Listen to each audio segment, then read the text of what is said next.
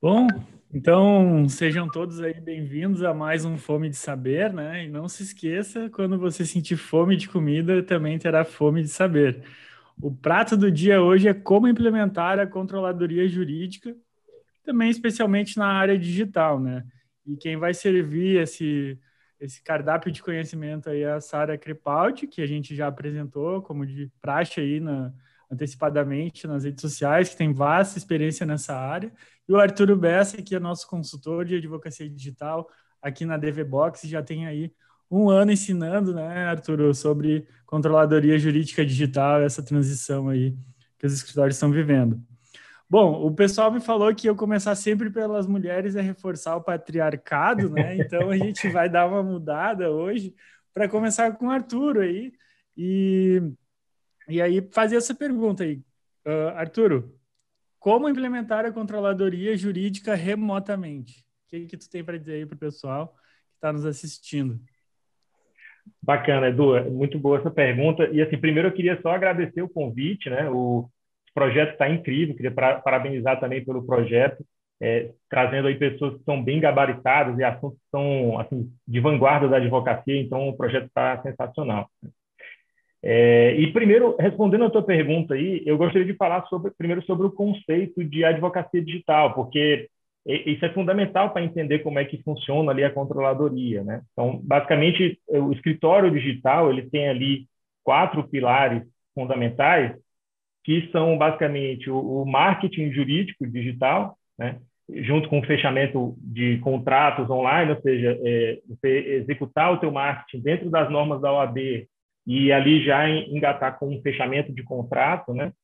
É, o segundo pilar seria a automação de atendimento, então você ter aquele atendimento lá do teu, dos clientes do escritório de forma é, online, você poder é, receber documentação, é, tudo de forma online. Então, como que você vai fazer esse primeiro atendimento? Onde que ele vai te, te chamar? Qual que vai ser o retorno que você vai dar para ele? Qual que é o tipo de ferramenta que você vai usar é, para atendê-lo virtualmente? Então, é importante esse segundo pilar também. O terceiro pilar, o test score, né, que ele é uma evolução aí do timesheet. O timesheet é, é bastante conhecido, ele mede ali o tempo é, das tarefas que você está executando ali no escritório, mas o, o test score seria uma evolução disso, né? Basicamente, você vai ter ali não só medir o tempo que o escritório gasta naquela, que o colaborador gasta naquela tarefa, mas também a complexidade daquela tarefa, né? Então é um passo a mais. E o quarto pilar é justamente a controladoria jurídica digital, né? Que é o que é o nosso assunto hoje aqui. E aí, é, para falar sobre a implementação da controladoria jurídica de forma remota, né? A gente encontra aí vários manuais muito vários manuais muito interessantes aí sobre controladoria jurídica e todos eles falam muito da questão do primeiro passo ser o planejamento né? Mas eu, eu gostaria de dar um passo atrás aqui é, e, e falar para vocês o seguinte: o planejamento, para você fazer um planejamento bem feito, você precisa ter primeiro um bom diagnóstico do teu escritório. Né? Você precisa conhecer bem o teu escritório para poder fazer um planejamento bem feito. Então, é, geralmente os manuais já partem do pressuposto de que você conhece, mas isso nem sempre é verdade, principalmente quando você está iniciando ali a controladoria. Então, eu aconselharia o primeiro passo, um diagnóstico bem feito. Se você já tem dados aí, você já utiliza esses dados para fazer uma avaliação melhor do seu escritório. Mas se você não tem, convoca a equipe, faz um brainstorm. Tenho certeza que esse conhecimento tácito da equipe vai ser muito importante para você, para você entender quais são as ineficiências do seu escritório e, com base nisso, você elabora um planejamento é, mais estratégico, né? é o que a gente chama aí de engenharia de valor, é justamente você entender o que, que vai agregar de valor no teu, no teu escritório, é, esse planejamento. E aí você, tendo isso em mãos, você elabora um plano de ação né, bem detalhado, com responsáveis, com datas de entrega, com como vai fazer. Então, esse, esse plano de como você vai chegar lá é importante. Né? É com base nisso que sua equipe vai se de direcionar. E aí você parte para a implementação propriamente dita, né? onde você pode fazer ali, por assim, várias coisas que você pode observar, mas você pode, é, alguns principais, você pode ter o cuidado, primeiro, de definir bem as responsabilidades da equipe, né? Isso é uma coisa que às vezes é um pouco negligenciada, mas quando você define bem o papel de cada colaborador da equipe, você evita ter ali é, papéis sobre, sobrepostos, né, funções sobrepostas, então duas pessoas da equipe fazendo a mesma função, é, causando ali reincidência, né, ou mesmo é, lacunas, né, você ter tarefas dentro do escritório que deveriam ser realizadas e, e ninguém faz porque não é responsabilidade de ninguém, não está bem definido isso. Então, esse seria um dos passos da implementação. O segundo, você definir é, um procedimento ali padrão né, para cada tipo de ação. Então, o, o, tipo de especialidade que se atende hoje no escritório, é, qual que seria o passo a passo? Qual que seriam as etapas? Né? Primeiro eu faço uma coleta de documentação, depois eu faço uma análise de caso, depois eu faço a elaboração de uma petição inicial. Bom, isso vai ser caso a caso. Mas você precisa ter esse fluxo bem definido e aí a gente passa para o terceiro passo, que seria estabelecer métricas relevantes. Tá? Não adianta você ter inúmeras métricas dentro do seu escritório e aquilo não, não trouxer algum conhecimento palpável, né? Então, você precisa ter poucas métricas ali, mas que vão te trazer um conhecimento mais aprofundado do seu escritório e aí, com base nisso, você vai é, caminhando com a controladoria. E, por último, eu queria chamar atenção para um outro ponto, né? É, que seria as avaliações periódicas. Depois que você tem implementado esse, essa controladoria, é importante que você faça uma avaliação periódica de se isso está caminhando bem, né? quais são o, as, é, os pontos positivos, pontos negativos do que foi implementado para que você possa corrigir. Basicamente, você está rodando aí, pelo cenário que eu que passei, você está rodando aí o PDCA, né? onde você tem primeiro o planejamento, depois a execução, depois você faz o cheque, né? a análise de que aquilo está sendo bem executado, e por último você faz o ajuste ou a correção do que, que não está andando bem. Né? E aí é o que a gente chama hoje de, de melhoria contínua. Né? Isso é um processo é, para sempre. Né? Acho que mais ou menos isso. É isso aí, valeu, valeu, Arthur. Sara, contribui para nós aí o que que tu pode agregar nessa parte de implementação da controladoria jurídica remotamente. Qual a tua experiência, o que que tu pode agregar para nós aí? Fica à vontade. Ai, legal. Primeiro eu queria agradecer também, né, pelo, por esse convite do Eduardo, que é um profissional porque eu tenho grande admiração, né, pela contribuição aí no cenário jurídico brasileiro e também pela DVBox como um todo, como organização, né, que vem trazendo tanta novidade, produz tanto conteúdo assim de altíssimo nível. E eu fico muito feliz de ver essa movimentação toda aqui, é, incorporando maturidade ao cenário jurídico e inovação, que é uma palavra de ordem hoje para o mercado, né, para a sobrevivência no mercado. Então, assim, estou super feliz de estar aqui hoje e de alguma forma poder contribuir com vocês. Bem, é, pegando um gancho aí na, na fala do Arthur, eu, eu, fiquei muito feliz aqui ouvindo ele falar, eu falei assim, puxa vida, como, como aconteceu uma sinergia aqui agora é, de pensamentos, porque eu tinha pensado em alguns pontos, né, relacionado a, quando você jogou essa pergunta aí, falando assim, cara, é, como implementar, como implementar essa controladoria jurídica, né, o que que é? Logo, eu penso em mapeamento de ponto crítico, né, que tem a ver com essa questão do diagnóstico, né?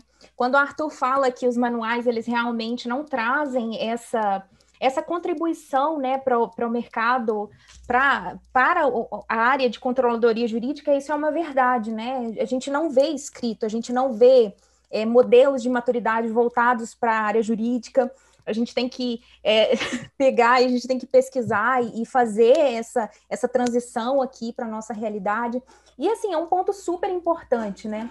Infelizmente, eu já, já, já tive notícias, ou já passei também por, por, por, experiências passadas, né, onde se implanta a controladoria jurídica e o resultado não chega. E justamente por não ter se observado essa escala, né? O que, que é a, a, quando a gente está falando de maturidade ali? A gente está falando da capacidade de entrega desses processos, né? Qual estágio está?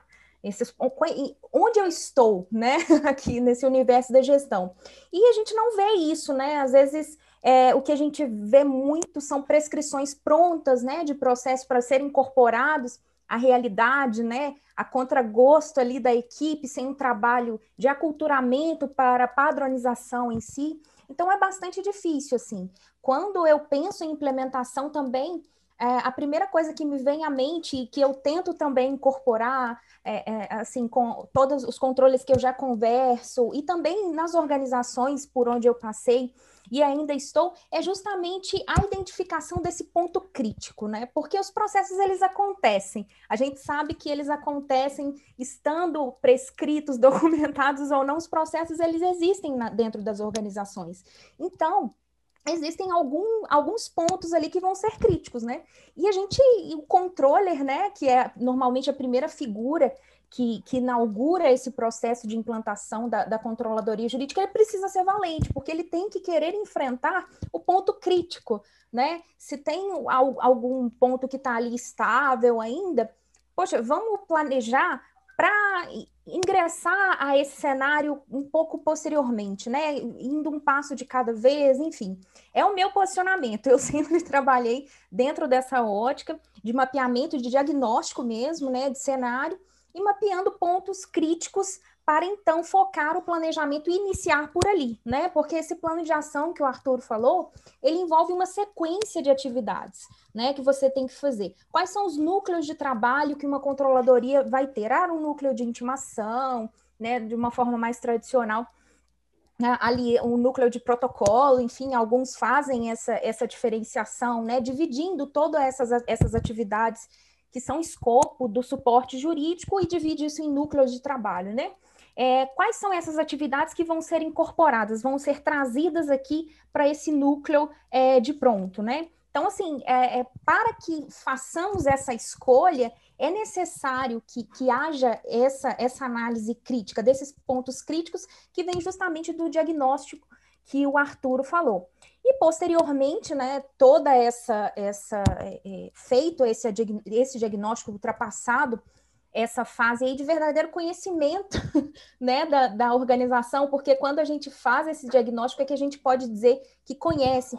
E aí o pessoal fala muito em dados, né? Tem que conhecer dados, mas assim, é, eu não percebo uma maturidade tão grande nesse sentido também. E aí vem a, a, a, importância né, da, da, da, escuta da equipe, né, de, do, da, do trazer do, do trazer dessas informações tácitas, né? com o brainstorming, por exemplo, como o Arthur colocou muito bem. E aí também eu avanço para um outro ponto também, né? Que a implantação da controladoria, ela precisa estar embasada em boas metodologias de gestão de processo também, né? Você precisa sempre alinhar, tentar eh, alinhar, buscar o alinhamento ali entre processos, pessoas e tecnologia, né? Que é, vai justamente ao encontro disso que o Arthur estava colocando poxa, uma definição de matriz de responsabilidade, para que as pessoas tenham é, é, ciência das ações esperadas por ela, para que elas tenham ciência também do impacto, né, do processo que ela executa na organização como um todo. Então, isso tem que estar muito claro. Né? É, o uso e abuso, que eu gosto de brincar, das ferramentas de comunicação, né? Num contexto remoto, a gente está vivendo isso agora, a gente acabou vivendo forçadamente essa, essa transição para o remoto, né, é, no ano passado, e, e, assim, a gente viu, puxa vida, como, como é difícil, né, alcançar uma, uma comunicação que seja assertiva, como é difícil se fazer entender aqui, vocês não passaram por isso, que vocês já nasceram maduros, já nasceram no mundo digital, mas a gente eu passei por essa transição, né, do, do tradicional, do, da, da, controladoria física para remota. Como é difícil as pessoas entenderem, aí que você começa a perceber, fala, cara, tem gap aqui nesse processo, tem nesse aqui também, nesse aqui também, e é um, um contexto difícil. E às vezes a gente percebe isso com o resultado dessa ineficiência processual já pronta, a gente percebe isso no resultado. Então, assim, é bastante, bastante complicado. Então, assim, voltando aqui, né, a questão da implementação, também colocaria isso, né, a, a, a, o mapeamento crítico, né, que, que o, Arthur colocou muito bem, como diagnóstico, e você pode, pode fazer com ferramentas muito simples. Tem diversos modelos é, de maturidade disponíveis no mercado. Você pode se embasar, né? Criar seus questionários, suas entrevistas, preencher e desenhar mesmo ali seu contexto de forma simples, não precisa ser nada elaborado de outro mundo. Você pode fazer esse diagnóstico de uma forma simples. Isso é para te dar um norte ali, um norte um prescricional mesmo, de por onde você vai começar. E a partir daí você já consegue identificar é, os seus pontos críticos ali, você se conhece e a partir dali você passa para uso de outras ferramentas, né? A, a, matriz de prioridade, enfim, tem uma diversidade de outras ferramentas em gestão que, que a gente pode aplicar nesse sentido aí da, da priorização também, como complemento a esse diagnóstico. Então, é muito legal. E a questão do, da delimitação dos processos em si, né? Como a gente está falando de controladoria remota, puxa vida, vai tudo vai rodar em cima dos processos, e é de verdade, né? A gente tem esse contexto da, da, do, dos processos que acontecem de forma tácita, de forma desestruturada, não padronizada, mas uh, quando a gente vai para o universo digital, isso fica muito claro. Isso fica muito claro.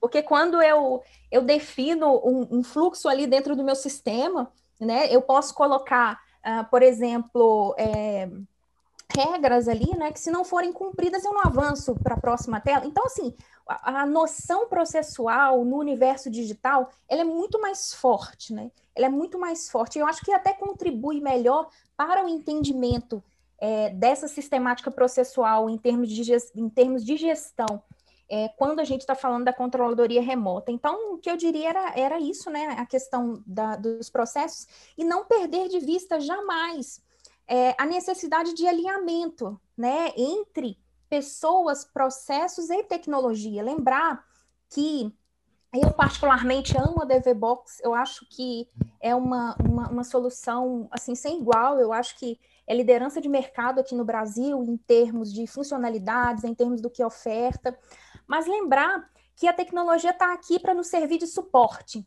né? Que atrás disso eu preciso ter uma cultura de implantação, de padronização, me desculpe, e de conexão com pessoas, né? Padronização é cultura, é cultural. Né? Não é chegou hoje, amanhã está pronto. Não existe isso. Eu já ouvi até muita gente falar, gente, Controladoria é assim, a gente pensou num dia, amanhã está fazendo. Opa, será que é assim mesmo?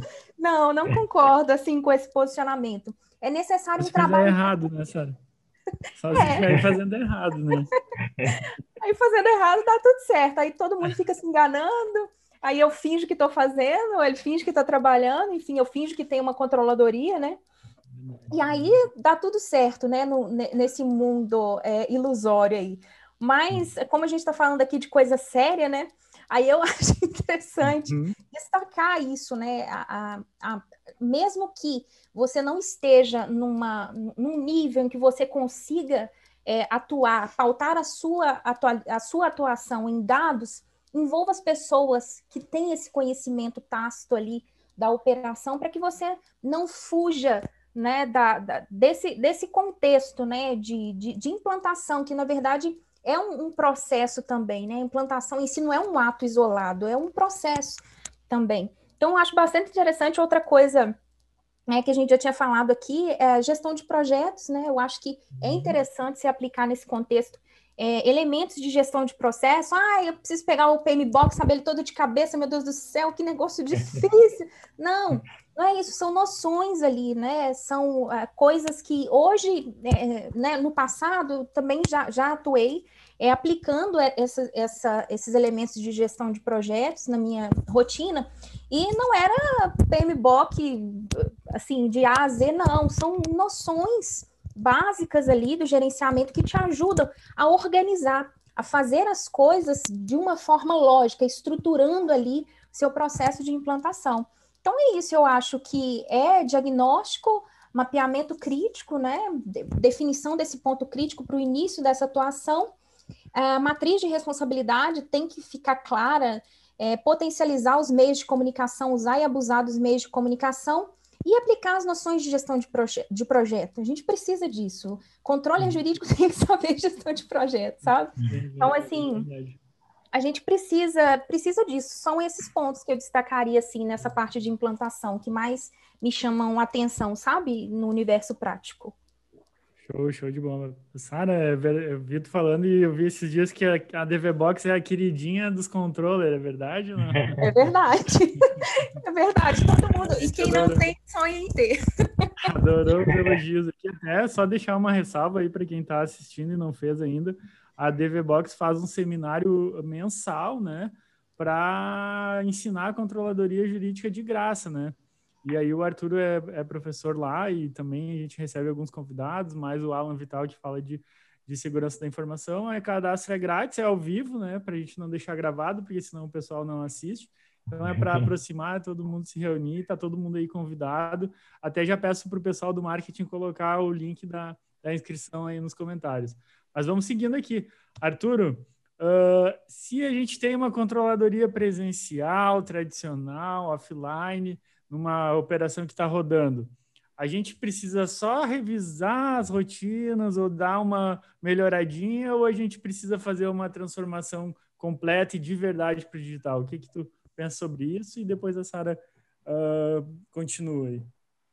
Bacana. É, eu, eu, acho que a, a Sara até antecipou um pouco isso, é, porque realmente o, o, processo de implantação da controladoria ele é gradativo, né, Sara? Assim, ele não é uma coisa que, como ela falou, não é uma coisa que é, é da noite para o dia você implanta e ok, né? Não é só como uma ferramenta que você implanta e, e já está ok a controladoria.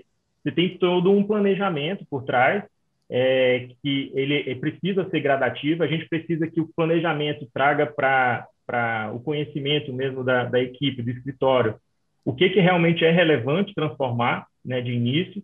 Então, por exemplo, é, se eu faço uma avaliação do, do meu escritório e eu percebo que tem algumas ineficiências ali que estão me gerando muito prejuízo, vou começar por isso, né? Vou começar a implantar é, a controladoria nesse, nesse ponto que é mais é, crítico para mim. Né? Então, eu preciso fazer isso de forma gradativa, mas é óbvio, assim, é como que tem um, um, um autor americano, que é Philip Crosby, o nome dele, né? Ele tem um, um livro chamado Quality Free.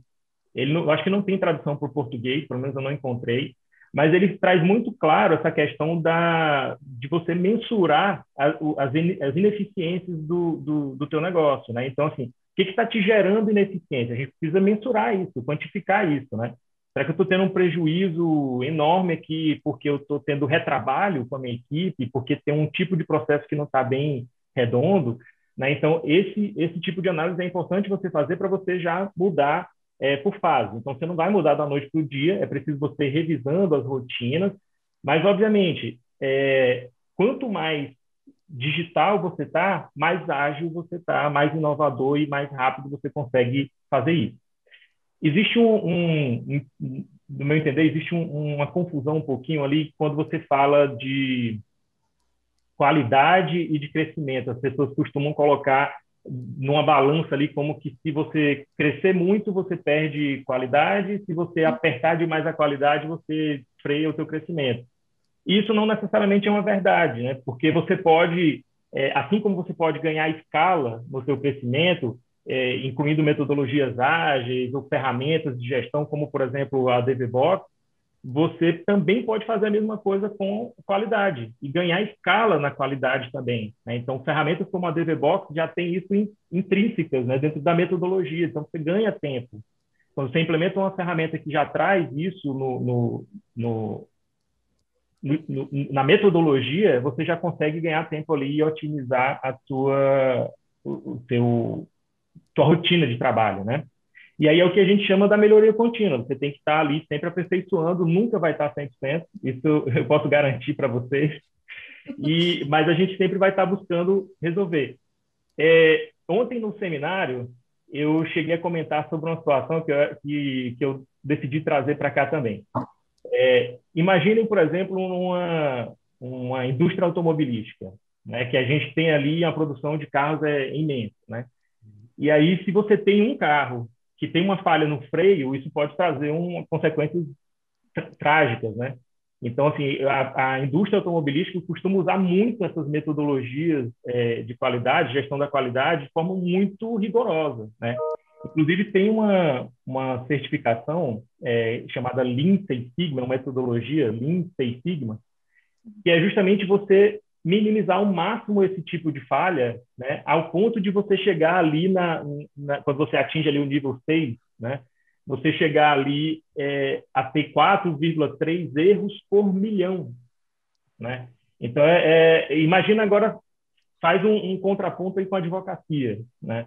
Eu sei que guardadas as devidas proporções, é claro, mas É, um, o advogado que atua na área criminal, por exemplo, é, se ele falha ali numa, numa, argumentação, se ele falha no procedimento de levantamento de documentação, de coleta de prova, isso pode é, ocasionar a, a, perda de liberdade de, de, do, do, cliente dele, né? E não só isso, sei lá, em, em, direito de família, você, tem lá um processo alimentar, a pessoa vai deixar de receber uma, uma renda que é importante para ela, para o sustento dela, né? Então, a gente precisa ter cada vez mais assertivo essa questão da qualidade.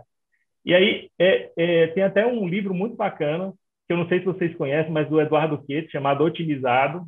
Né? Eu acho que está tá agora sendo lançada a versão impressa, não é isso, Edu? Isso, vai sair agora em, em junho, eu acho, ainda impressa. Maravilha. É, e, e esse, esse livro fala muito sobre isso, como, sobre como você ganhar em escala, mas sem perder a qualidade. Né? Então, você tem que ter escala em ambos. Você pode crescer no, em ambos as duas coisas. Né? E, e é isso. Acho que você tem que fazer uma revisão ali das rotinas. Vai ser paulatino isso, mas a ideia é que você chegue lá na frente o máximo possível numa transformação completa. Né? Pode seguir, Sam. ah, obrigada. Eu também achei interessante essa, esse posicionamento do Arthur também, pelo qual eu concordo, né? É, transformação, essa transformação, né, para essa transição, né, para remota do presencial para o remoto físico para o remoto. Também acho que acontece é, o tempo, né, e, e, e, o que vai definir se essa transformação vai ser radical ou não, é justamente o nível de maturidade que a organização está. Então a gente volta lá naquele no início, né? Olha a importância desse diagnóstico aí de maturidade das, pra, do entendimento do estado atual da organização. Achei bastante interessante, principalmente quando o Arthur coloca essa questão da, da balança da qualidade aí. A gente acha que escalar a gente tem que abrir mão. É, eu acho que no universo jurídico a gente ainda tem um tabu muito grande em relação a isso a gente ainda tem uma dificuldade de reconhecer que, que há um padrão, né, inclusive decisório, para o judiciário. Né? Então, assim, eu advogo, hoje eu uhum. atuo numa empresa é, é, liderando lá uma, um trabalho em gestão jurídica, mas eu advogo também. Então, assim, a gente vê que se tem alguma coisa ali que você está insistindo contra uma jurisprudência consolidada do tribunal, meu amigo, não adianta muito não. Então, assim, a gente percebe que há é, é possibilidade de otimização do trabalho, né? E o ADV, o ADV Box, inclusive, tem uma, um, um, sub, um subproduto né, que incorpora ao software que, que oferece essa padronização de petições que reduz muito o tempo do advogado, né? Com N questões ali de formatação e geração automática da peça, traz essa, essa informação ali direto para o seu documento, né? Então, assim, é, é algo que, que faz com que o advogado ganhe bastante tempo, né, para refletir sobre aquilo, para gastar energia naquilo que realmente vai dar. Né, um caso complexo, porque o que a gente tem que gastar energia na advocacia é com erro, que o judiciário também, ao mesmo tempo que tem esse padrão, tem muito erro também né? Tem a gente tem, nós temos uma ferramenta processual só para cuidar dessa parte aí, né? Da omissão, do contradição, e às vezes a gente não consegue é, é, corrigir isso de pronto. Você tem que partir para a instância recursal, você tem que se preparar para uma sustentação oral.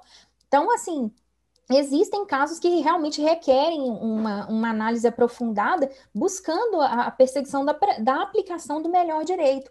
E é para isso que a gente tem que se liberar, né? É para isso que essas rotinas, que essa estruturação, que a gestão jurídica existe para nos ajudar nesse ponto, né? Quando fala, olha, quero liberar o advogado, eu, a, a, ideia da controladoria é justamente essa: separar a atividade técnica da atividade de suporte jurídico, é para justamente isso, para a gente ter tempo para repousar a análise em cima desses casos que realmente requerem essa atenção tão detalhada, né? E eu estou dizendo aqui, não é que eu estou deixando o outro de lado. Não, o de lado está padronizado dentro dos melhores critérios de qualidade que eu tenho hoje dentro do mercado, que é o que a, o ADV Box nos oferece hoje. Né? Não, é, não é deixar de, de imprimir qualidade, né? É pré-definir isso, porque eu já identifiquei que existe um padrão, né? E deixar ali pré-definido né? E, obviamente, submetido a processo de revisão constante. Opa, eu estou dentro de um processo de melhoria contínua. Então é bastante interessante aí. Então essa transição, ela, ela de fato ela acontece, né? Essa transformação, ela é tão severa ou não, a depender do, do nível, né, de maturidade do escritório. E tem essa questão muito forte, né? Muito forte aí que, que o Arthur colocou, que eu achei uh, bastante interessante. Acho que a gente ainda precisa quebrar, Arthur, bastantes paradigmas dentro da área jurídica para a gente incorporar o que há de melhor para a nossa rotina, sabe? E, inclusive, até o, o, paradigma da própria, da própria controladoria digital, né? Trazer essa controladoria para o universo digital. Puxa, olha como é bom, né? A gente estava falando aqui há um tempo atrás, alguns minutos atrás, que a noção da constituição do processo em si é muito mais clara quando eu venho para o universo digital. E tem escritório que o pessoal ainda exige que o controller fique lá no escritório, né? Fique lá. Fazendo o quê? né? Assim, essa é, é, uma, é uma dúvida, é uma questão que eu sempre me pergunto. Eu tenho de verdade colegas que, que me queixaram, vieram me procurar e falaram, Sara! e assim, eu fiquei bastante, bastante estarrecida com essa notícia, né? Porque estamos vivendo um, um, um lugar, né? Um, um, tempo, né? Aliás, de, de saúde pública, de crise, de extrema crise de saúde pública, onde cada vez a gente sai, cada vez que a gente sai, a gente está se expondo, né? E ainda existem ainda no meio jurídico, né? A, a, posicionamentos dessa forma, né, que são desfavoráveis até à manutenção da saúde, né, a prevenção de questões de saúde da, das pessoas que colaboram ali com essa organização. Então, assim, mas em síntese, o que eu acho é isso, sabe? é, de fato, essa revisão processual, como o Arthur colocou, ela faz parte do processo, né? Quando a gente está falando de controladoria, a gente está falando de gestão de qualidade dos serviços jurídicos, então é, é intrínseco esse processo de melhoria contínua, incorporar esses rituais né, relacionados a, a, a esse universo da melhoria contínua. E, e mais aqui? Isso.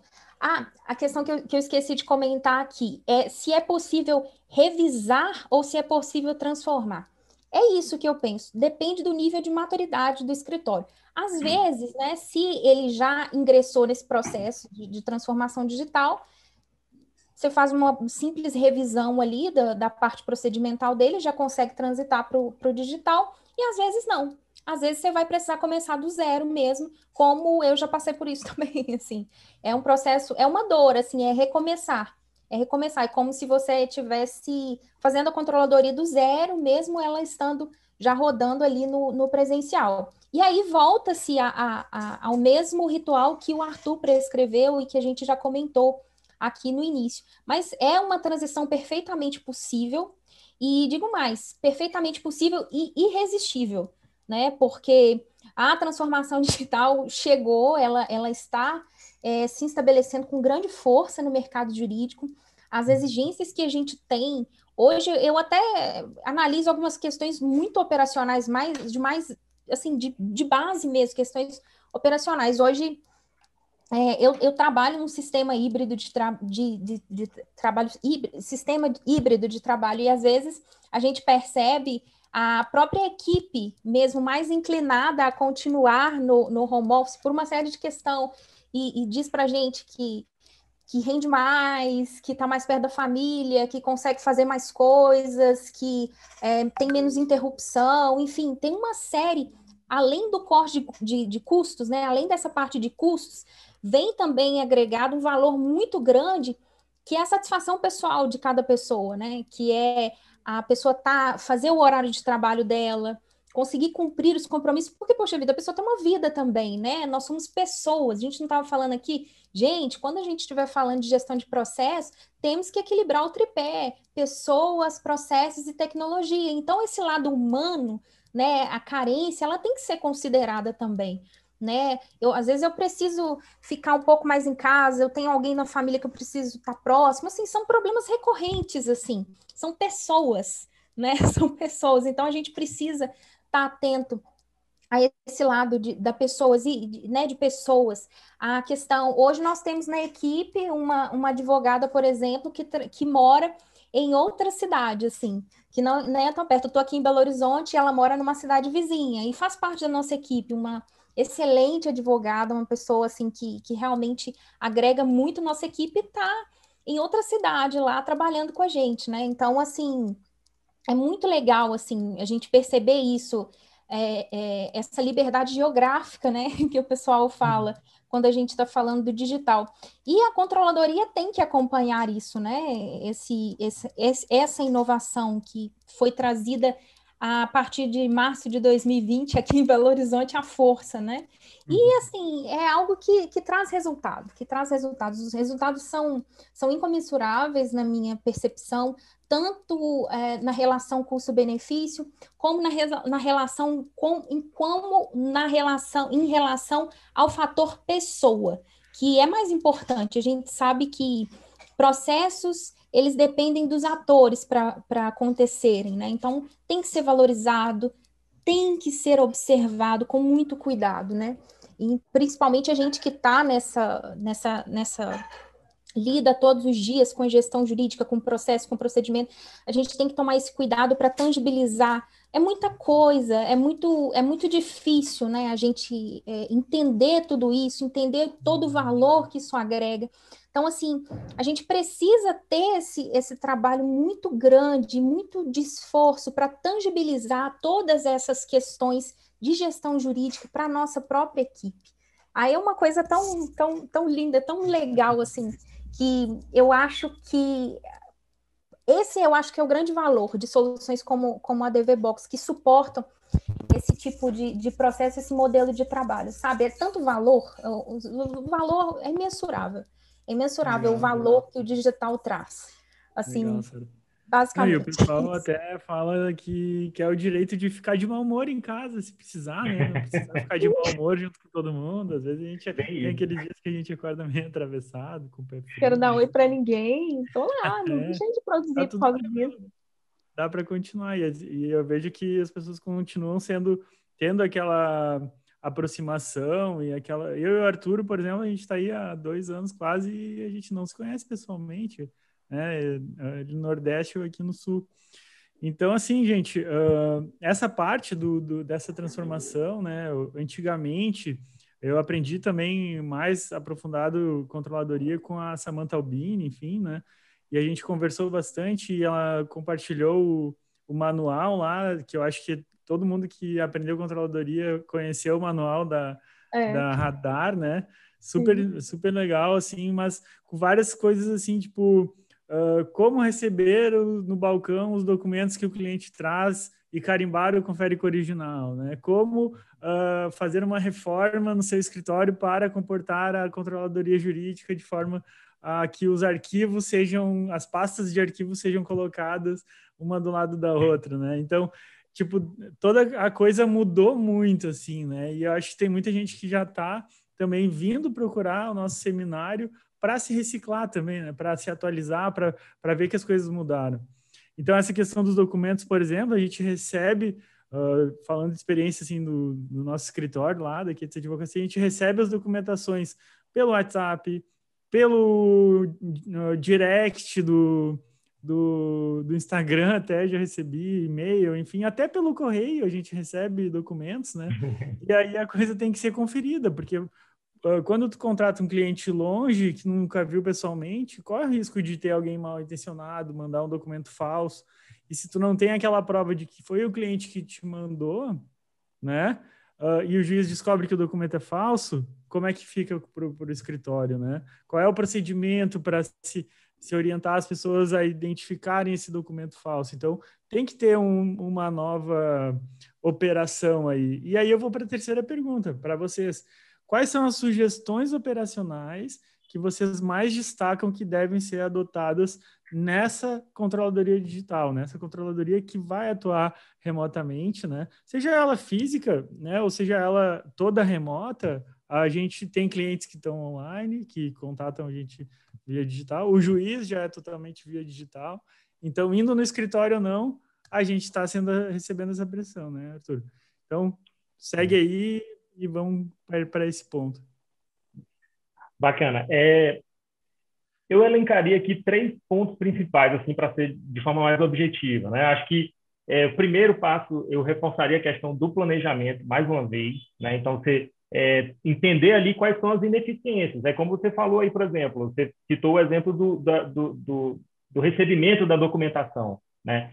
Se esse recebimento vai ser pelo WhatsApp, se vai ser por, por e-mail, é, qual é o e-mail que você vai usar, você vai usar o, vários e-mails, somente um, né? Então, esse tipo de coisa você precisa é, é analisar dentro do planejamento de como você vai distribuir a, a, a sua controladoria ali, né?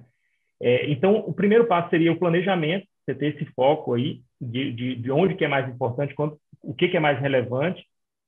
Segundo, segunda sugestão, né, de, de que você pode adotar para poder dar mais é, agilidade nesse processo, nessa transição, seria a adoção de um bom software que, que traga isso. Por quê? Porque o software ele já vai trazer isso tudo mais prontinho, né? tudo já é, dentro de uma metodologia. É como eu falei, você tem é, ali já uma metodologia que está alinhada com a, com a controladoria, fica mais fácil, mais difícil de a tua equipe fugir daquele, daquela linha de, de raciocínio, daquela linha de procedimento, né?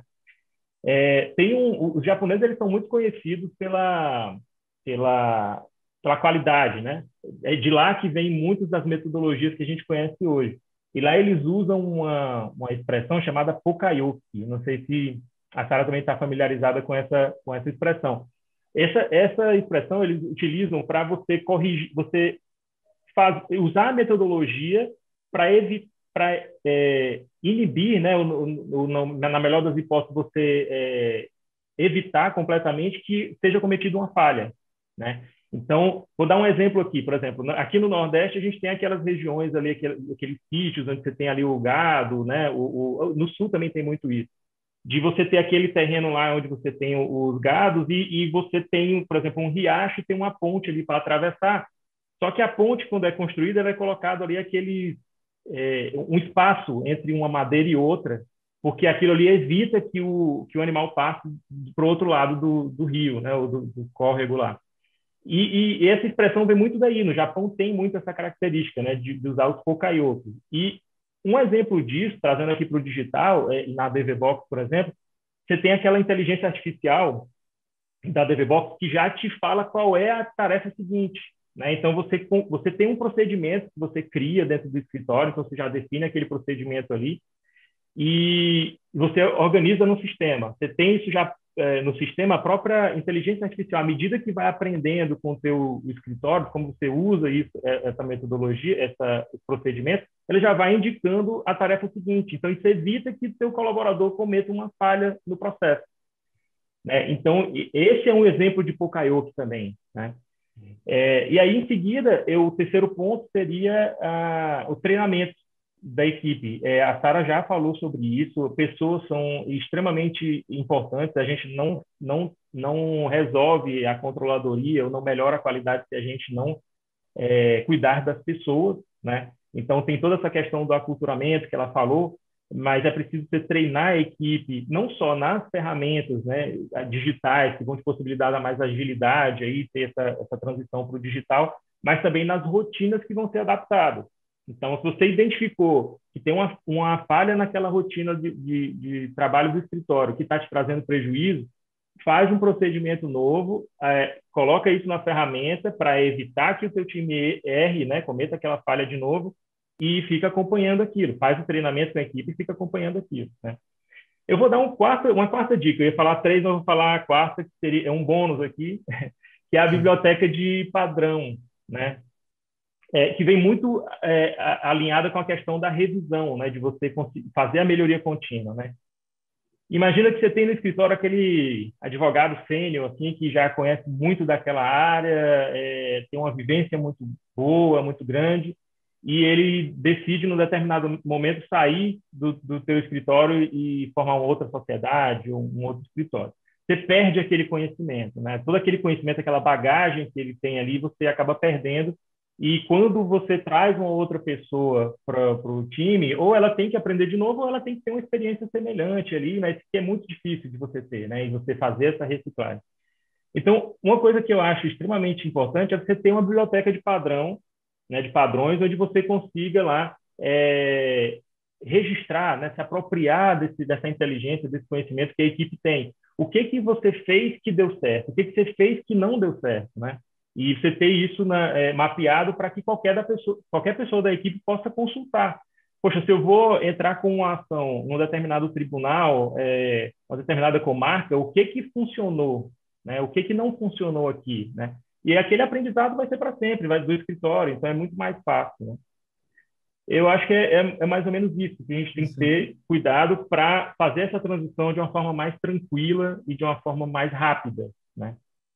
Show, Arthur, show, valeu. Sara, pode responder a pergunta e já pode emendar nas considerações finais aí que a gente já está bem adiantado, tá? Opa, beleza, eu tentarei ser bem breve aqui, que não é meu forte, como já perceberam. Gente... É que a pessoa, a pessoa, fala, né? Fala, fala pelos cotovelos. Mas enfim, vamos lá. É, sugestão operacional, né? Quando o Arthur falou de uma, uma questão interessantíssima, né? Do gestão de fluxo de informações. É, principalmente vocês, né, trabalham com pessoas físicas também. Eu, a minha, minha trajetória toda foi marcada por pessoa jurídica. Sempre atendi em sede de escritório, departamento jurídico, como estou hoje de novo, é, é, escritório com, com lida corporativa, enfim. Então, a gente não tinha muito problema com isso. Mas tem essa questão aí da gestão do fluxo de informação, é, estabelecer não, não é ter um único canal, né? É gerenciar todos esses possíveis canais, porque a gente sabe que a pessoa física ela não tem essa, essa, essa ideia, né, processual tão, tão grande. Então, eu acho que é, a questão operacional, é, a gestão do fluxo de informação, ela é importantíssima, a gestão do, do prazo em si, né? O procedimento muito bem definido, né? Da gestão de prazo ali, é, tanto políticas de marcação como reagendamento do prazo, se for necessário, ter uma política bem integrada em relação à gestão dos prazos processuais. Tem uma questão também interessante que o Arthur falou, que o Arturo disse a respeito da adoção de uma, de uma ferramenta, né, de um software, por exemplo, como a DV Box, que pode nos ajudar, porque já traz uma, uma metodologia consolidada, testada, né, e, e amplamente aceita no mercado já. Então, validada, né, a melhor palavra. Então, eu acho de extrema importância, e a gente volta lá no início também, né, do, do conhecimento é, do estado atual para que esse software seja completamente parametrizado para atender as necessidades, mas que ao mesmo tempo já traga uma, uma metodologia própria, né? algo que já, já seja validado. Quando a gente fala que eu preciso conhecer meus processos, eu preciso saber ali quais é as minhas necessidades, isso não significa que eu não terei de fazer concessões também para aderir também a um novo conceito de atuação, né? Aí essa eu, é, eu gosto de chamar de aderência, né? Quando você vem com uma solução, você conhece os seus processos, você conhece a necessidade de sua organização e traz uma solução que já está, já tem um arcabouço ali, já tem um escopo ali de, de, de atividades incorporadas, já tem um, um, fluxo né, definido. Eu preciso fazer essa, essas concessões para chegar ali numa, numa perspectiva de excelência no que tange a execução desses processos. Então, o, o que eu penso que seja mais crítico e o cuidado que eu penso é esse, né, como o Arthur colocou, da, da gestão do fluxo de informações, que não necessariamente vai significar definir um canal só de informação. A questão do prazo processual, eu acho que, cara, eu acho que, assim, como eu estou muito envolvida no contencioso, a gente sabe como isso dói, né, assim, com a gente, como que isso pesa, né, pra gente. Prazo fatal e... daí, Sara? Oi? Tema de prazo fatal vocês adotam aí? Sim, para determinados casos, sim. Para determinados casos, sim. Aí depende muito da estratégia processual, depende muito da, do, que, do que se tem para o caso. Mas a gente, a gente ainda faz alguma coisa assim. É, mas isso não significa falta de controle, né? É, hoje uhum. a gente tem a, a, a, os processos, né? A maioria são eletrônicos, graças, graças a Deus já estou com uma carteira assim ah, 90% dos meus processos são eletrônicos. Então, assim, eu tenho essa comodidade, graças a Deus, é, de conseguir fazer com mais tranquilidade, né? Porque o processo eletrônico traz essa tranquilidade para gente. Então, isso, a questão operacional que eu vejo como crítica, né? A questão que a gente precisa ter um cuidado especial e a gestão da informação, controle de prazo, né, da política tem que ser muito bem desenhada, muito bem definida e a, a questão da adoção dessa metodologia suporte, né? De trazer algo que seja adequado para minha realidade e parametrizar isso depois, né, de acordo com o que eu tenho ali de necessidade dentro do meu escritório, dentro do meu departamento jurídico. Isso é de extrema importância. Partindo já para as minhas considerações finais, quero agradecer é, por participar desse momento aqui, muito rico, adorei ouvir o Arthur, também o Eduardo, com, por quem registro novamente minha imensa uhum. admiração, aprendo muito com vocês, já participei também do seminário de controladoria jurídica.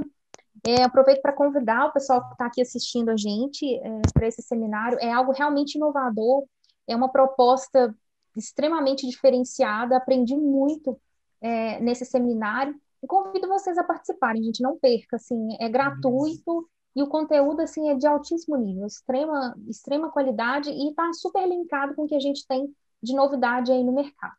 E é isso, gente. Muito obrigada. Um grande abraço para vocês. E tem, tem Instagram que tu participa, né? É uma iniciativa na área de administração do direito, né? Sim, Quer sim. recomendar para o pessoal aí?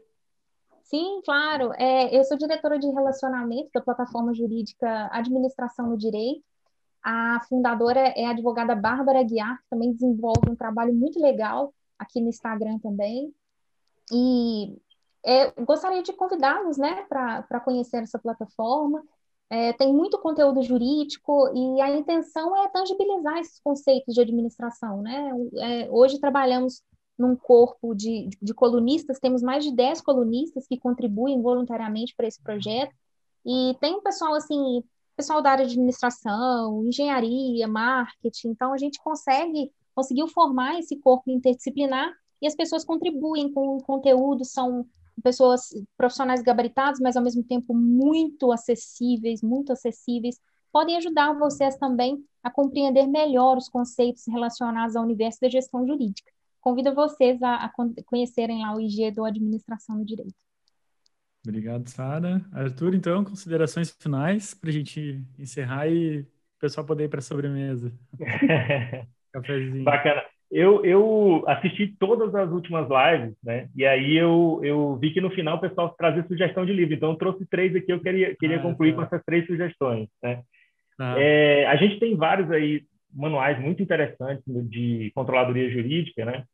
É, não tanto para o digital, mas a controladoria jurídica tradicional. E mas eu trouxe três livros aqui é, que são mais para a gente pensar um pouco mais fora da caixa. Né? O primeiro seria esse aqui da gestão estratégica de qualidade, tá? É de um do Paladini, é um professor aí da Universidade Federal de Santa Catarina. Né?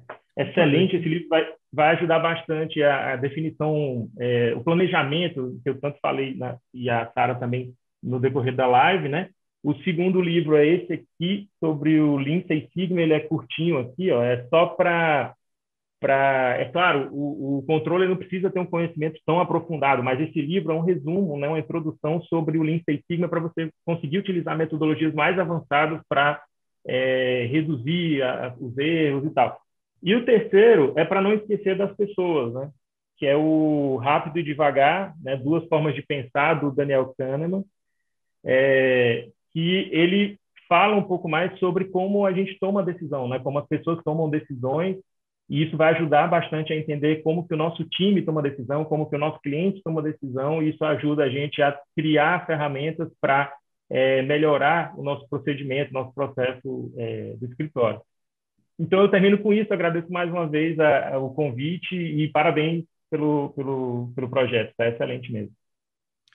Valeu, gente. Obrigado, então. Obrigado, Sara. Obrigado, Arturo. Espero que a gente tenha vocês aí de volta num futuro breve. E obrigado pelo, por sacrificar um pouquinho o tempo de almoço de vocês aí. Acho que o pessoal adorou aí. Tem vários comentários aí elogiando a participação de vocês. E ficamos por aqui hoje. Espero que todos tenham um bom dia de trabalho. Quarta-feira que vem retornamos neste mesmo local e nessa mesma hora. Obrigado, pessoal. Um abraço e até a próxima. Até a próxima, gente. Tchau, tchau. Até mais. Sim.